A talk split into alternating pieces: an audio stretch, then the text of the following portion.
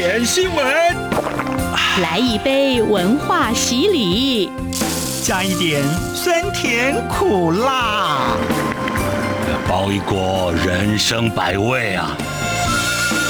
港式大排档，挡不住的香港大小事。黄美明制作主持，每周五晚间十点准时上菜。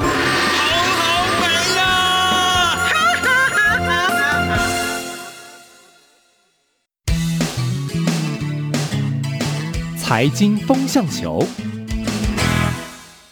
这里是中央广播电台台湾之音，听众朋友，您现在所收听的是《港式大排档》节目，我是主持人美玲。好，美国总统的大选呢，虽然已经在这一个星期二完成投票了。但是呢，最终的结果还没有尘埃落定，而好几个关键的摇摆州呢，在我们节目进行的此时此刻呢，还在计算这个邮寄的选票哦。所以目前情况呢，呃，虽然显示好像民主党的候选人拜登呢，诶，胜选只差临门一脚，不过现在暂时有点点落后的总统川普呢，是指控民主党。好像有这个选举舞弊哦，并且呃，也在好几个州呢都新送要求暂停机票，所以现在看起来呢，应该这个大选会进入法律战了，恐怕在短时间内呢都不会有一个明确的结果。好，无论如何呢，我们还是呢可以先从川普跟拜登两方的中国政策，我们先来预测一下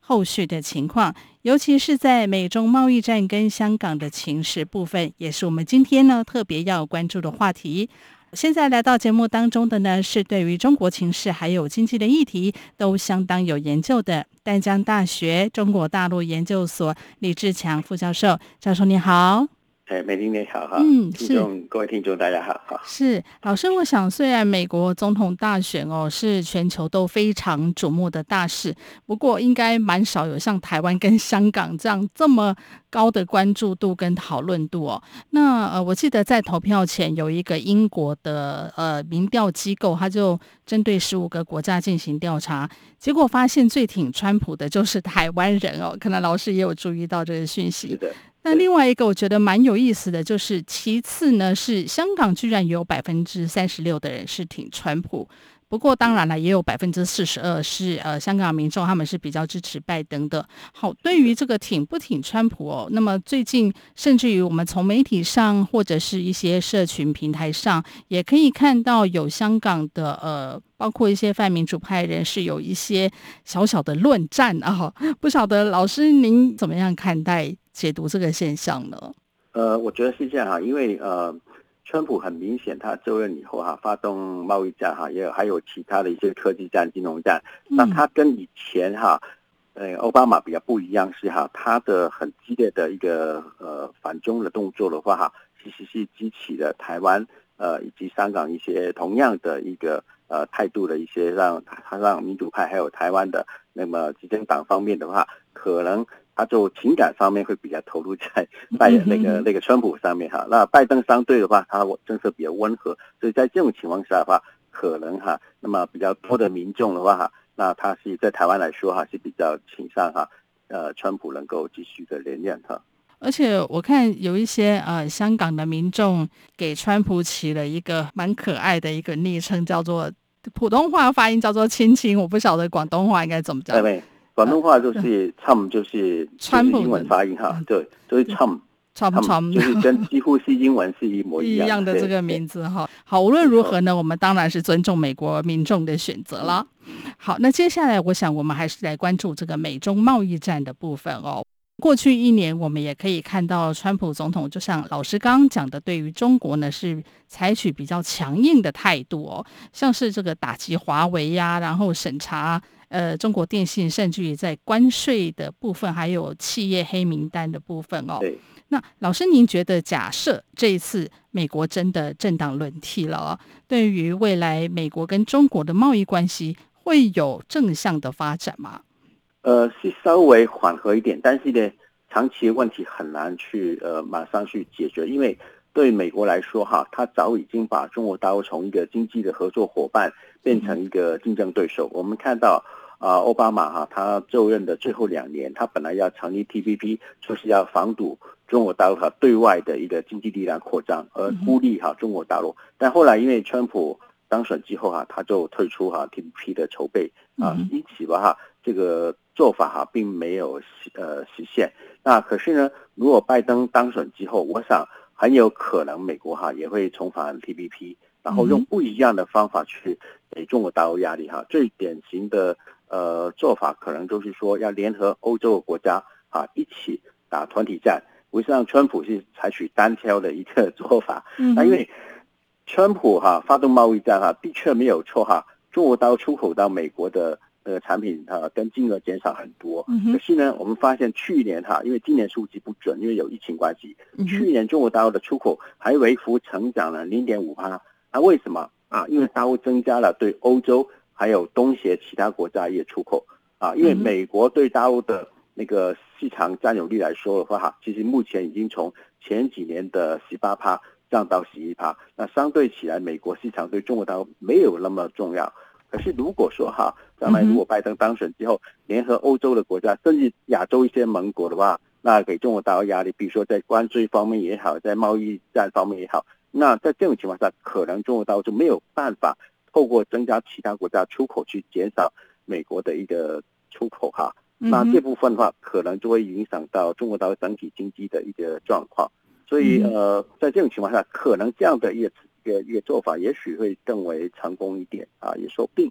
嗯哼，我们可以看到，呃，过去他们两位在打选战的时候，其实川普对于拜登当然会给他扣一些帽子，说，哎，你是不是比较亲中？但是拜登其实他也强力的反驳说，我会比你更加强硬。而且，就像老师刚刚说的，其实对于中国大陆把它视为一个竞争对手，也并不是从川普总统才开始的。没错，其实，在民主党这个奥巴马政府的时代的后期啊，已经开始有这样的一个动作了哈。好，那我想接下来我们还是把我们的关注焦点，我们呃转向在这个香港的一个部分哦。呃，我们也都知道，在美国跟中国的经贸的博弈当中哦，香港其实扮演一个非常重要的角色。哈，呃，尤其是去年又有这个呃反送中的运动哦，那么在去年的七月中旬的时候呢，川普他就签了这个行政命令，也就是呃终止香港的特别的这个经济待遇，呃，另外他也签署实施的香港的自治法。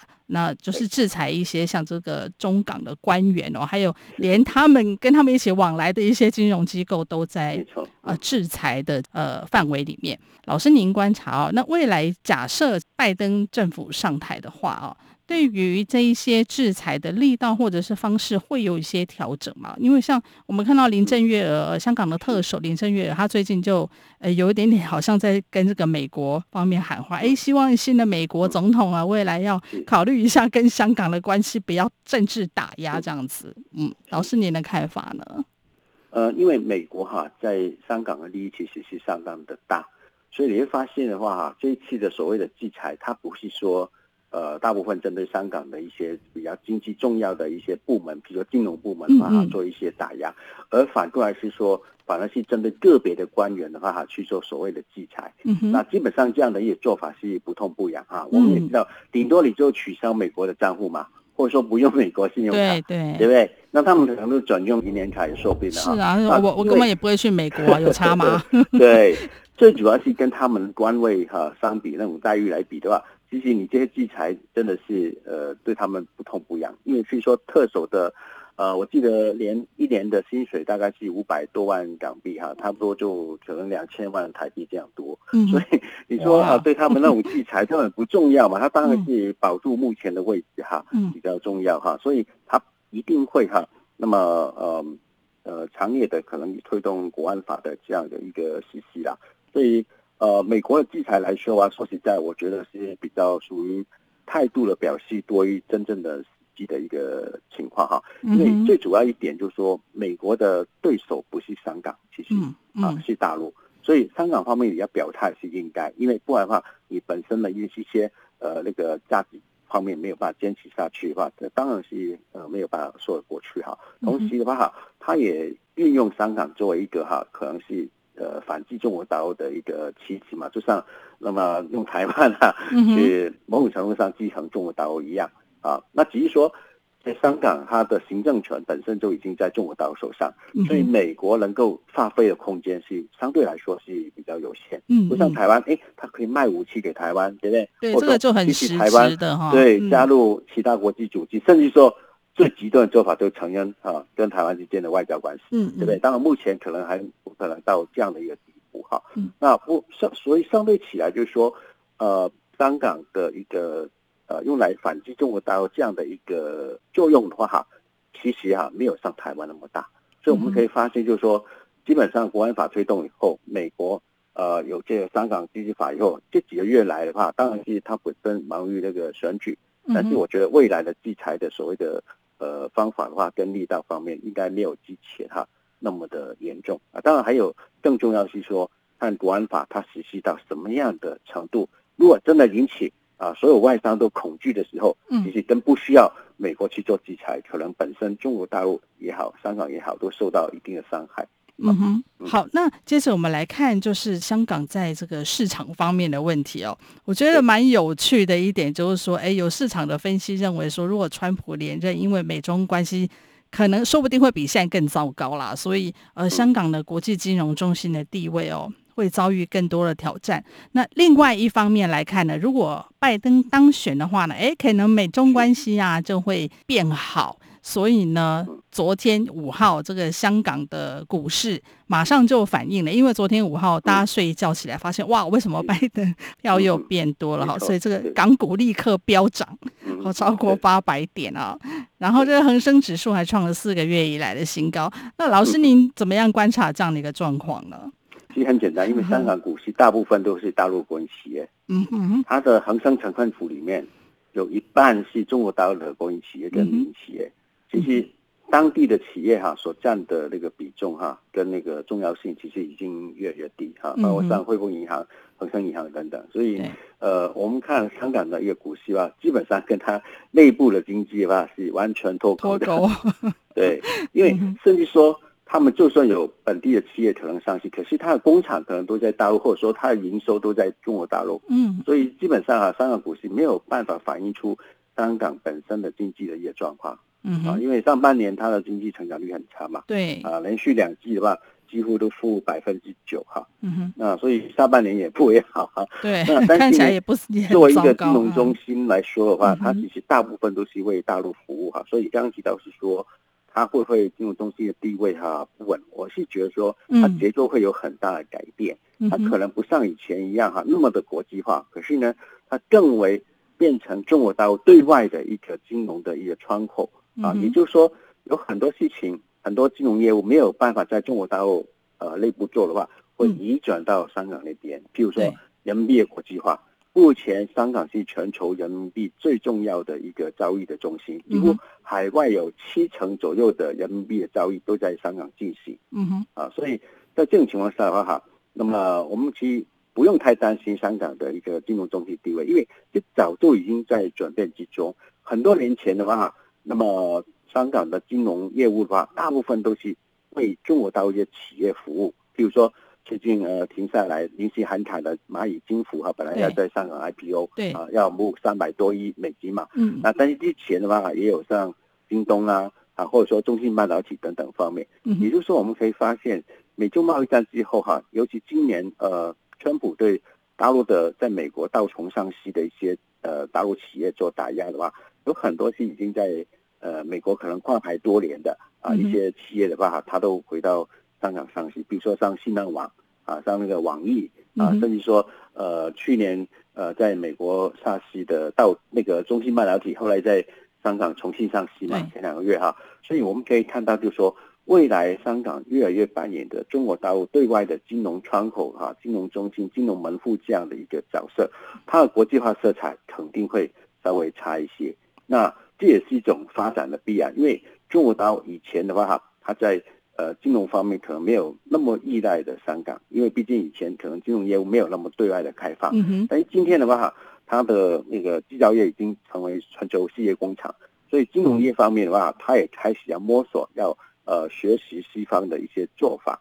那因此我们可以看到哈，有很多的一些呃大陆的国营企业也好，民营企业都到香港上市，因为它毕竟是一个中介地，因为直接到欧美可能啊、呃、水土不服，或者是说甚至目前被呃打压这样的情况，所以未来香港在扮演着中国大陆对外窗口这样的角色，其实是我觉得是越来越重要。嗯，好，但是老师，我我也觉得蛮好奇，就是因为现在像美国，他已经说我不会再给你特殊的待遇，就是我把你当做也是中国的一省。嗯、那香港它会不会就失去了它特殊的地位呢？目前那种特殊的地位的话，你仔细来看，有很多是可有可无的。比如说以前有警察哈，双方之间的一些交流哈、训练等等，嗯哼哼，那像这些根本上。好像没什么差别啦，对，或者是说哈，卖一些那个呃敏感的装备，对对，敏感性的哈，因为呃，听说前一两年已经哈那个减少去出经过出口到香港去，有一些比如高科技一些设备。啊，所以这部分可能这早都已经做了哈，嗯，那其他方面大概比较影响比较大是所谓的原那个那个香港 Hong Kong 香港制造的一些产品，嗯哼，那其实香港本地制造业它比重哈。那个是相当的低，占香港制造业占香港的 GDP 比重大概是不到三趴，啊不到三趴，跟 台湾农业占我们 GDP 的比重是差不多，基本上是没有制造业哈，在香港制造的那个产品的话，就出口到美国的话，完全以美国为市场的话，那个比例会更低，更低。那我看到一个数据，就是说香港的对美国的出口啊的金额。只占它总体的贸易出口量只有呃零点一哈，嗯、那为什么？因为有很多所谓出口是转口的在出口，对他们的原产地在那个中国大陆哈，嗯、所以因为香港工资贵嘛，那租金又贵，基本上目前在香港就没有太多的一个制造业这样的情况。其实这个影响是有对个别厂商，如果你还在留在香港做制造业的话，嗯，可能会进一步受到打击。但是这部分其实对香港整体的经济来说的话，基本上是没有影响。嗯，好，这个香港制造的话题呢，我想也是蛮值得去探讨的，因为我真的蛮好奇，现在到底还有什么东西是香港制造？好，不过节目进行到这边呢，我们先休息一下下，等一等广告之后呢，我们再继续回到节目的现场。侨委会主办的海外华文媒体报道大奖，现在开始报名喽！哦，所以这是专门为海外华文媒体及媒体人办理的奖项啊！嗯，是啊，侨委会为了鼓励海外华文媒体撰写有关台湾人在世界各地的努力与贡献，特别创设了海外华文媒体报道大奖。只要是平面、网络报道或是广播节目作品，从二零一九年一月一号到二零二零年十月三十一日期间发布在中华民国境外的媒体平台，都可以报名参加。这么厉害！哎，去哪里可以报名啊？记得在十一月三十日报名截止前，到侨委会的官网线上报名。最重要的是，这一次的奖金太丰富了，总共有六个奖项的优胜得主，可分别获得美金两千五百元的奖励哦。那还等什么？我们快去准备报名资料啊！哎哎，你节目还没录完啊？这里是中央广播电台。台湾之音。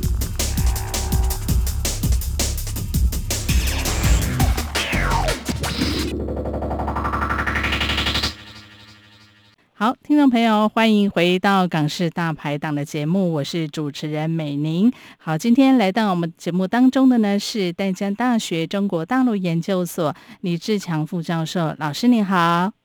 呃，美玲你好，好嗯，好，老师刚谈到这个香港制造，那原本在呃今年九月吧，我记得就要实施，就是所有香港制造的产品都要改标成中国制造嘛，因为美然后才能出口到美国啊、呃。然后我们也看到新闻当中有呃，像是香港这个老牌的酱料公司啊，他员工都很忙在改标，有没有？改贴那个标签哈？呃，我想，因为老师您也是呃出生于香港哈，那我很好奇，现在到底还有什么东西是香港制造？除了月饼啊这一些，应该很少了吧？所以这个制裁有什么用啊？应该没有什么用哈，因为根据国际的惯例的话，嗯，那你如果说，比如说大陆的产品它经过香港的话，嗯、除非你取得原产地的证明哈。或或者是说你在当地的，比如说增值的比例要达到某一个比重，嗯、你才能用香港制造这样的标签。嗯，因为这是国际的管理，不然的话，我们可以看到所有的产品，然后他都跑到比如欧洲去，都说哎，那个德国制造、法国制造，那不可能嘛。啊、所以不是水涨船高了，是吧？对，在当地，比如说有加工的话，一定要达到某个百分比。对、嗯，比如说你一百块里面，可能至少有二三十块或以上啊，或怎么样，才能算是哈。当地的那个产品，嗯，啊，所以呃，一般大陆产品的话，它不太可能透过香港，比如说转一口的话，就变成 Made in Hong Kong 这样的情况，这基本上是不可能的。那如果被抓到啊，那个惩罚的金额等等方面是很重哈，嗯，划不来。嗯哼，所以其实现在香港制造的商品真的少之又少。那为什么这一个美国的这样一个措施还会引起呃香港应该是商业司吧？还有一些这个商业界的反弹，还是说这只是一个政治动作而已？呃，毕竟的话，对某些产业来说，像刚你刚刚提到一些酱料的部分的话，他们厂商会受到一些影响啊，因为美国华人很多嘛，有很多可能还是他想说我要做同样的香港的一些呃味道，所以他需要呃进口，需要买一些香港的酱料等等。那可是呢，那这样一来，加关税以后 可能对当地的市场多少有一些影响吧。嗯嗯啊，所以我是觉得说，呃，对个别厂商来说影响是蛮大的。可是对整体方面来说啊，因为香港是以金融服务业为中心啊，制造业的比重是相当相当低。嗯啊，所以在这种情况下的话，其实对整体的经济方面的冲击吧，本身是不大。或者我们也可以说，可能他们会觉得香港制造是一种。品牌，然后是一种精神象征吧。对。然后现在被美国这样子一说，哇，你这香港制造等于中国制造，感觉有一点点受伤哈。呃，那肯定因为就像台湾制造跟中国大陆制造那个报价方面，在出口方面报价是不一样的。不一样。在台湾，对，如果你贴上台湾制造这样的标签的话，报价方面的话，会是比较高一些。嗯。啊，那那全世界我想可能都会有这样的一些。情况的哈，嗯哼，好，那谈完这个香港制造的话题哦，我们就回到教授有提到，就是未来呢，香港在经济发展上面呢，跟中国应该会关联性会越来越高哦。对。但是另外一方面，我们也看到这个中国国家主席习近平，他在呃上个月中旬的时候，他不是到那个深圳的呃四十周年庆祝大会吗？那大家都观察到，就说哎，他要让深圳成为大湾区的重要引擎啊。那对于香港，几乎好像就没有什么琢磨的感觉，所以呃，大家就会解读说，那香港呃经过这个国安法还有反送中这个之后呢？在逐渐的边缘化，中国大陆呢，他可能想要用深圳呢来取代香港，啊、呃，之后香港大家就变成配角了哈。那老师，您的观察会变成这样子吗？我觉得不可能啦，会很简单哈，嗯、因为双方做的业务是很大的不同哈。嗯、哼那包括上海也好，深圳也好，它本身是专注在国内的金融业务，嗯哼，啊，牵涉到海外的部分的话。他们很少去做，原因是中国大陆哈对金融方面管制还相当的多，尤其是比如说资本方面的一个自由流动方面哈，几乎是很困难的，所以他必须要利用香港当做一个呃缓冲的地带啊，以及对外的一个窗口。所以你发现大陆很多年前，它是香港哈也发行了人民币的债券，对，那人民币债券是因为哈希望人民币能够国际化，那但是他没有在国内的话哈做这样的事情，因为毕竟啊。基本不能自由进出，嗯、那等于说香港是一个缓冲的一个地带。我们再看前几年哈，大陆有推动所谓的沪港通跟深港通，嗯、因为它股市不能直接对全世界开放，嗯、一开放以后，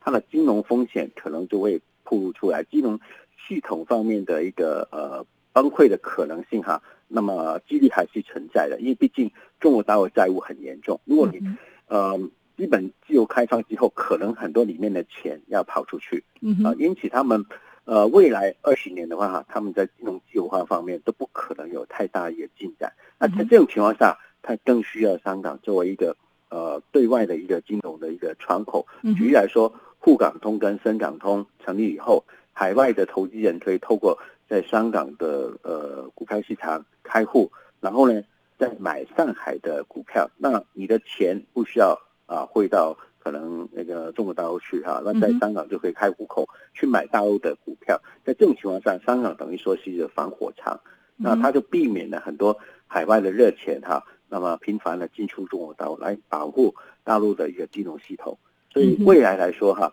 香港这样的一个重要性还是继续的存在。那深圳不可能取代香港，因为双方的一个功能是不一样的啊。那上海也没有办法取代香港啊。那因为上海啊，它不能说个别开放上海，然后不开放大陆其他那个整个，比如说省份啊等等，因为钱是流动的，一旦你开放那个金钱进来国内的话，整个境内的话，可能它会到处跑。那所以在这种情况下的话，那么上海不能呃单独开放，呃深圳也不能单独开放。在这种情况下的话，那还是要利用香港当做一个未来对外的一个金融方面的一个窗口。那这种情况大概未来二三十年内哈不太可能会变动。而且像中国有将近六成多七成的外资，其实都是透过香港。进来的嘛，没有错哦，所以他这个他这个地位哦，要要说在短期间之内被取代掉，而且又加上老师刚提到一些结构性的问题哦，应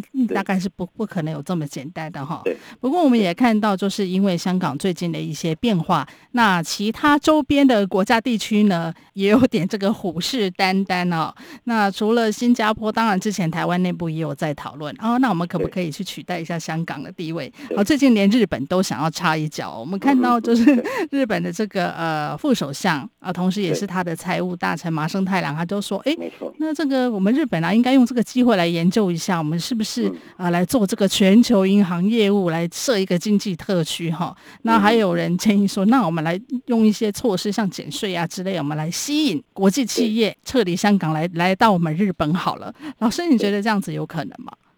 我觉得最困难一点哈，是在于说其他的地方哈。”他没有办法像香港一样完全的做到基本方面的自由进出，嗯哼，啊，这是你看亚太国家来说，没有一个能做到，嗯哼，对不对？啊，它多少有一些管制，对。还有另外一点是哈，呃，它的汇率的话哈是相当的平稳，因为啊，它是采取所谓联系汇率这样的一个做法，嗯哼，啊，日元它常常会有波动，台币也是这样，你看最近升到二十八块多，对不对？嗯，好，那在这种情况下。那如果说你现在还进来台湾的一个基本的话，可能你明年就会贬值哈，那么也说不定，因为毕竟目前去台湾台币哈，可能最近的一些几年的高点，对不对？所以会有这样的一个风险存在。可是港币不会，港币一直在大概是七点八上下，小小的地方哈，在做一个浮动啊，所以保障了哈，你没有汇率方面的一些损失。在这种情况下，你做金融方面的一些呃投资来说哈。